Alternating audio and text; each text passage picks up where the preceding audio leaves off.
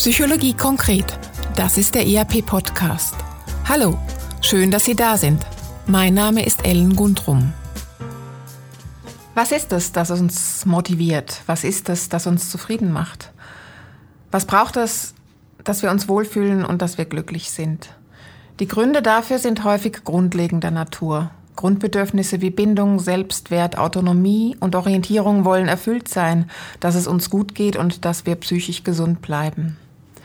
Wie erkennen wir, was uns unzufrieden und unglücklich macht und was wir dagegen tun können? Darüber spreche ich heute mit meinem Gast.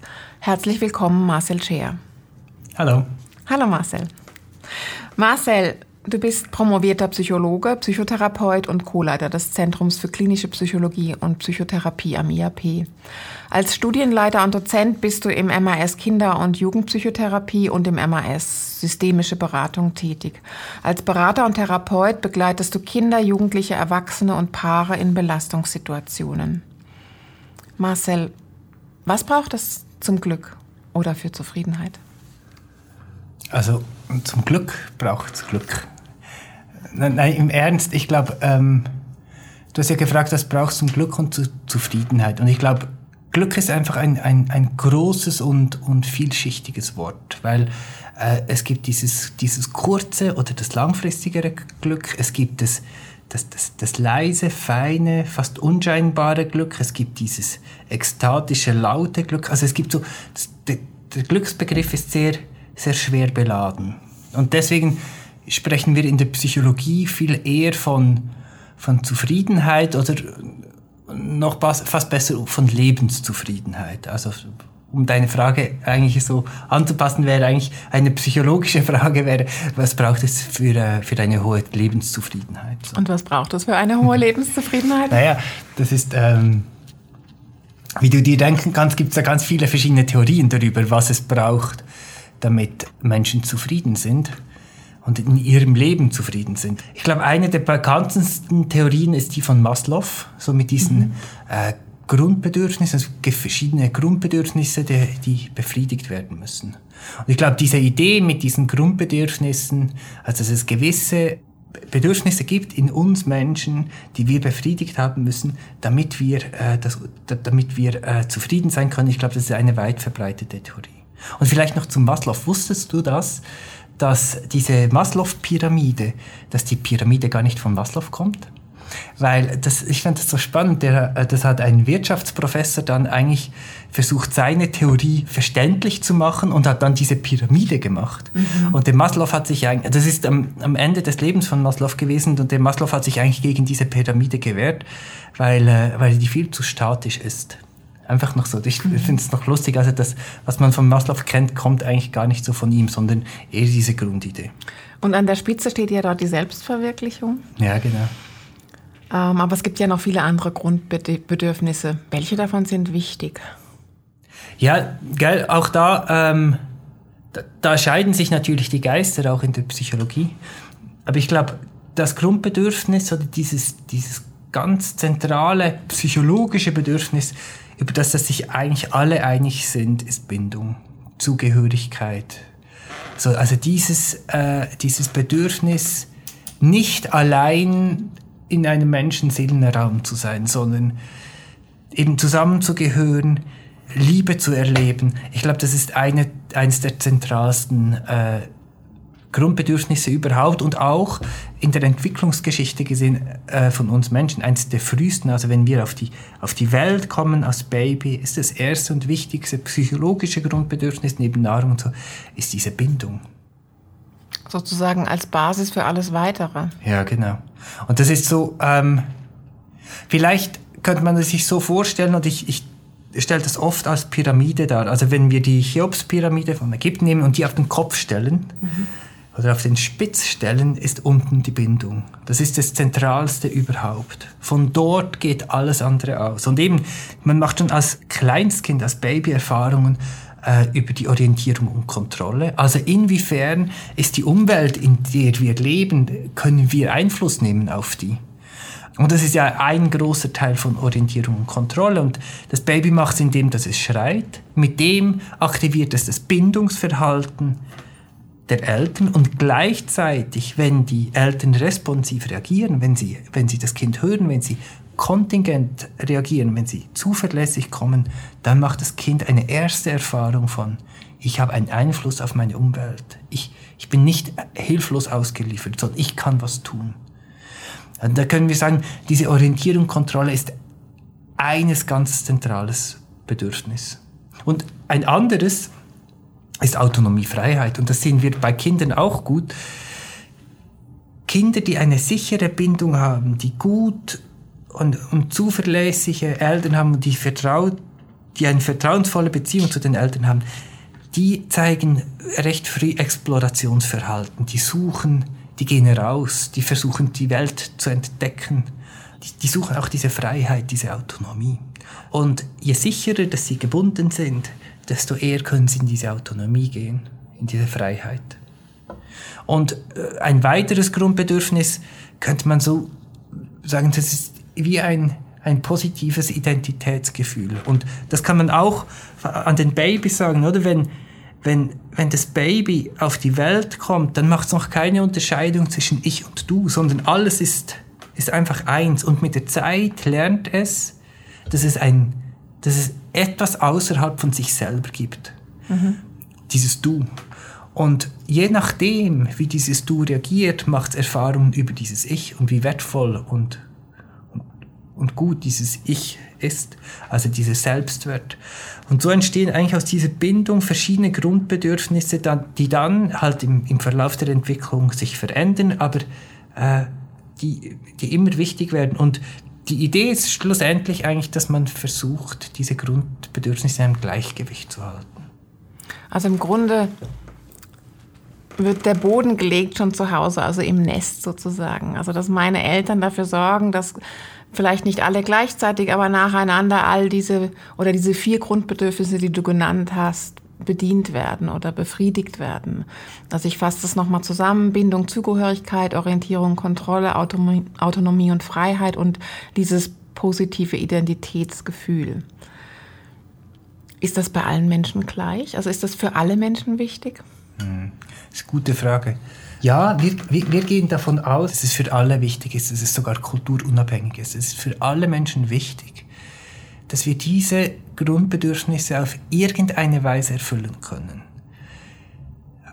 Aber es gibt halt Unterschiede, wie wir diese erfüllen. Und dort mhm. sind wir höchst unterschiedlich. Also äh, du und ich unterscheiden uns, die Kulturen und also dort gibt es ganz ein, ein unendliches Spektrum an Möglichkeiten, wie wir versuchen, diese Bedürfnisse zu erfüllen.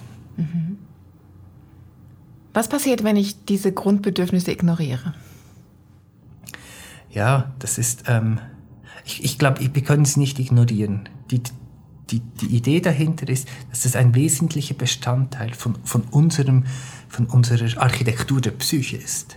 Wir, wir können sie versuchen zu verdrängen. So.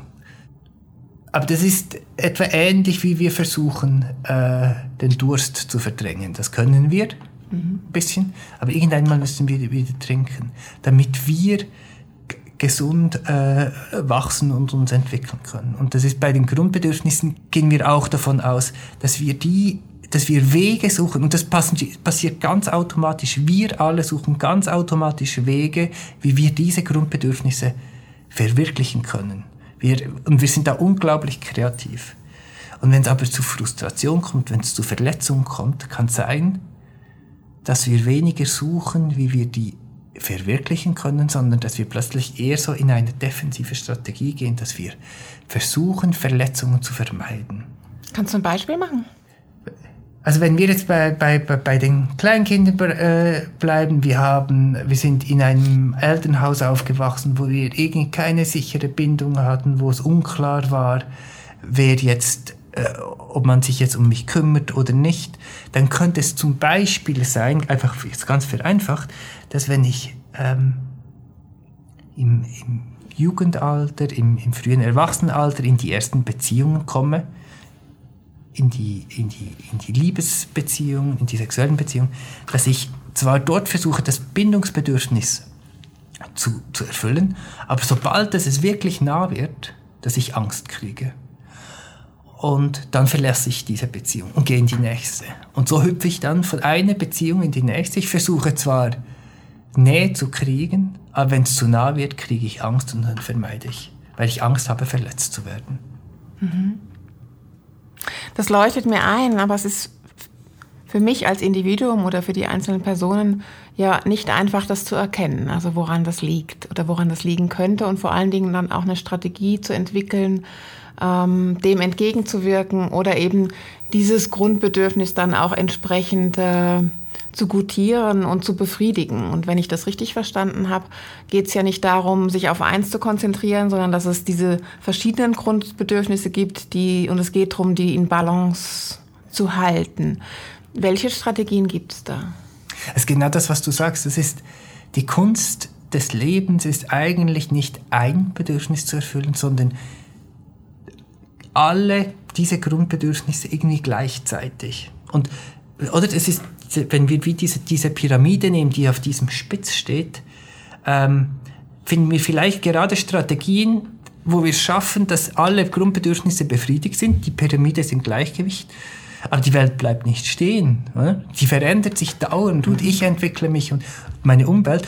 Und das heißt, diese Pyramide, die, die, die schwankt immer. Und, unser, und unsere Herausforderung ist, Wege zu finden, immer und immer wieder Strategien zu entwickeln, diese Grundbedürfnisse immer wieder neu zu befriedigen. Und eigentlich ist eine einfache Antwort auf, auf deine Frage ist flexibel sein.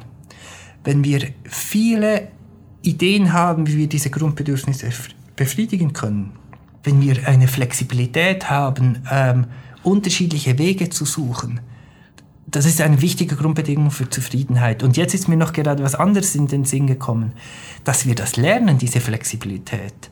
Und das ist fast das Paradoxe, müssen unsere Grundbedürfnisse auch frustriert werden. Wir müssen frühzeitig auch mit Frustrationen umgehen lernen, damit wir lernen, immer wieder neue Strategien zu haben. Und deswegen ist es ein, auch in der Erziehung von Kindern oder auch, auch später, es ist ein, ein, ein Gleichgewicht zwischen Befriedigen und frustrieren. Wenn wir immer nur befriedigt werden, alles funktioniert, bis, bis wir 25 sind, dann haben wir keine Alternativen entwickelt. Also diese Flexibilität ist eigentlich, glaube das der größte Schlüssel, ähm, um mit den Veränderungen der Welt äh, umgehen zu können. Klingt anstrengend und klingt nach Lebensaufgabe. Ja, es ist eine Lebensaufgabe und es, es hat auch äh,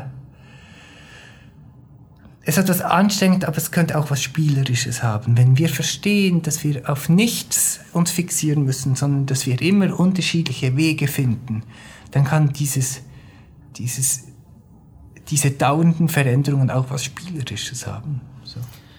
Ja, aber grundsätzlich ist es ja so, dass wir uns manchmal nicht so leicht tun, mit Frustrationen umzugehen. Mhm. Und wenn ich das richtig verstanden habe, um auch nochmal auf das Beispiel zurückzukommen, wo vielleicht die Bindung in, in, den, in der frühen Kindheit nicht so ideal stattgefunden hat, wie wir uns das gewünscht hätten, ähm, und dann mein, das Verhalten ähm, der Person im Jugendalter eine Auswirkung davon ist sozusagen dann muss ich ja erkennen können, wenn ich das verändern möchte, woran das allenfalls liegen könnte und was ich tun könnte, damit es anders wird in Zukunft, wenn ich eben damit, so wie es läuft, nicht zufrieden bin. Und äh, das sind ja Überlegungen oder auch Anstrengungen, die ich da unternehme, die eher grundlegender Natur sind. Also wo ich auch wirklich dranbleiben muss und dran arbeiten muss. Ähm, und äh, ich nehme an, du machst viele Erfahrungen auch mit deinen Klienten in diese Richtung. Wie gelingt es, da dran zu bleiben? A, erstmal das zu erkennen und dann zu überlegen, welche Flexibilität braucht es und wie kann ich die umsetzen, damit ich dort ein Stück weiterkomme? Wenn wir davon ausgehen, dass die, der Mensch so, dass die Architektur der Psyche so ist, dann passiert ein, ein, ein, ein Teil davon ganz automatisiert. Aber es ist natürlich so, äh, Leute, die in ähm, Familien, Einzelpersonen, die in Therapie oder Beratung kommen, kann man davon ausgehen, dass irgendwo dieser Prozess, dieser natürliche Prozess nicht ganz natürlich abläuft. Und ich glaube, dort ist es schon mal wichtig, einfach ein Bewusstsein zu kriegen. Was ist eigentlich in mir drin, was jetzt gerade frustriert ist. Was bräuchte ich eigentlich? Es ist eigentlich, wie, wir nennen das Klärung. Wir versuchen in diesen Nebel, der ja manchmal in uns ist, ein bisschen Klarheit zu kriegen. Und wenn ich dann verstehe, ah, das ist eigentlich das, das Muster, an das ich immer wieder stoße, dann können wir einfach versuchen, äh, neue Verhaltensweisen auszuprobieren, neugierig zu sein. Und ich glaube, einer der wichtigsten ähm, Aufgaben von, von Psychotherapeuten ist, auf der einen Seite Klarheit in diese Verwirrung zu bringen und, und das zweite ist aber auch dieses Unterstützende, dieses Motivierende, dieses Anleiten, äh, neugierig zu sein, dieses Cheerleading. Mhm. Und ähm, ich glaube, Churchill hat mal gesagt, mach irgendwas, wenn es wirkt, mach mehr davon, wenn es nicht wirkt, mach was anderes. Und ich finde das eine schöne Haltung. Es ist so, es ist so, da steckt eine gewisse Freiheit drin, dass wir uns einfach, ich weiß selber auch nicht, was, äh, was immer die richtige Strategie ist, und wir müssen die zusammen herausfinden, wir müssen Dinge ausprobieren. Also im Grunde geht es ja dann darum, achtsamer mit sich selbst zu sein oder permanent zu beobachten, was tut mir gut, was tut mir nicht gut und das dann halt auch zu verändern. Jetzt ist es aber so, dass ich ja mit meinen Grundbedürfnissen oder mit der Befriedigung dieser so nicht auf der, häufig nicht auf der grünen Wiese bin. Also ich bin vielleicht in einer Beziehung, ich habe eine Familie, ich habe Kinder und da ist das ja häufig auch sehr schwierig, alles unter einen Hut zu bringen. Was rätst du uns da? ja, schwierige Frage. Ich glaube, ja, das, das ist halt ein Teil davon. Aber ich glaube, die größte Knacknuss ist, dass wir dann versuchen, an, Grund, an, an Ideen, an Strategien festzuhalten, wie wir denken, dass wir dieses Grundbedürfnis erfüllen können. Und dann verpassen, dass es noch andere Wege gibt. Also ich weiß nicht, wenn ich eine Familie habe und dann war ich im Fußball wahnsinnig gut, äh, habe viermal trainiert und, und habe noch ein, ein Match gespielt, jetzt kommt die Familie, jetzt kann ich nicht mehr so viel Fußball spielen ja, das knackt dann vielleicht an meinem Selbstwert, weil ich ganz viel mich über dieses Fußball definiert habe. Und dann ist halt die Herausforderung, äh, andere Wege zu suchen. Also das ist jetzt vielleicht ein banales Beispiel, aber äh, ein Paradebeispiel ist, wenn, wenn Menschen pensioniert werden. Oder? Die haben ganz lange, haben sie ihren Selbstwert, ihre ganze Identität auf den Beruf aufgebaut. Mhm. Die haben, die, und, und dann werden sie plötzlich pensioniert und, und verlieren eigentlich ihre ganze Identitätsgrundlage. Und äh, dort ist die Herausforderung, auch dort ist die Herausforderung, neue Wege zu finden, wie ich, wie ich mein, mein Identitätsgefühl befrieden kann, wie ich Strategien, die anders sind als die bisherigen. Mhm. Als Psychotherapeut hast du einen anspruchsvollen und zeitweise auch sicher belastenden Beruf. Wie gelingt es dir persönlich, deine Grundbedürfnisse in Balance zu halten? Hm. Also, gell, ich glaube, ich habe gar nicht so einen belastenden Beruf. Also, natürlich haben wir viel mit belastenden Geschichten zu tun, aber das hat ja auch eigentlich was ähm, sehr Befriedigendes und sehr mhm. Spannendes und sehr Bereicherndes. So. Und deswegen glaube ich, bin ich nicht besonders habe ich nicht besondere Herausforderungen, meine Grundbedürfnisse zu befriedigen. Ich glaube, hier gilt das Gleiche für mich. Ähm, ich gebe mir Mühe, flexibel zu sein und verschiedenste Wege zu finden, wie ich, äh, wie ich meine äh, Grundbedürfnisse äh, befriedigen kann und mich nicht zu fest versuche festzuhalten an, an Dingen, wenn sie nicht mehr funktionieren. Okay, ganz zum Schluss und ganz konkret. Was gibst du uns mit auf den Weg? Was braucht der Mensch, um psychisch gesund zu bleiben? Wie gelingt es, Disbalance zu erkennen und die eigenen Bedürfnisse ernst zu nehmen und zu pflegen und das auch gewissermaßen ein Leben lang?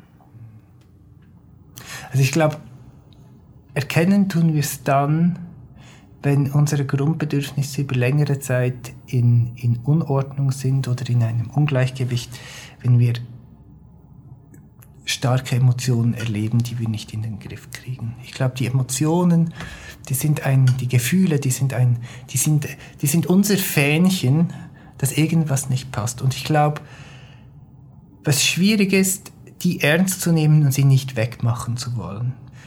Die machen wir oft weg äh, mit unendlicher kreativen äh, Ideen. Also wir haben viele Ideen, wie wir diese Gefühle wegtun können, mit von, von, von Fernsehschauen über Medis nehmen. Über, aber ich glaube, wichtig ist, in erster Linie mal diese Gefühle ernst nehmen, weil ich glaube, die wollen uns was sagen und die sagen meistens darüber was, was in, in uns nicht im Gleichgewicht ist. Und ich glaube, das ist das Wichtigste, diese Gefühle ernst zu nehmen. Und wie, wie ich jetzt schon ganz oft gesagt habe, ich glaube, Flexibilität, ähm, flexibel bleiben, neugierig bleiben, mutig bleiben. Und immer mit, wieder mutig werden. Mhm. Und Neues ausprobieren.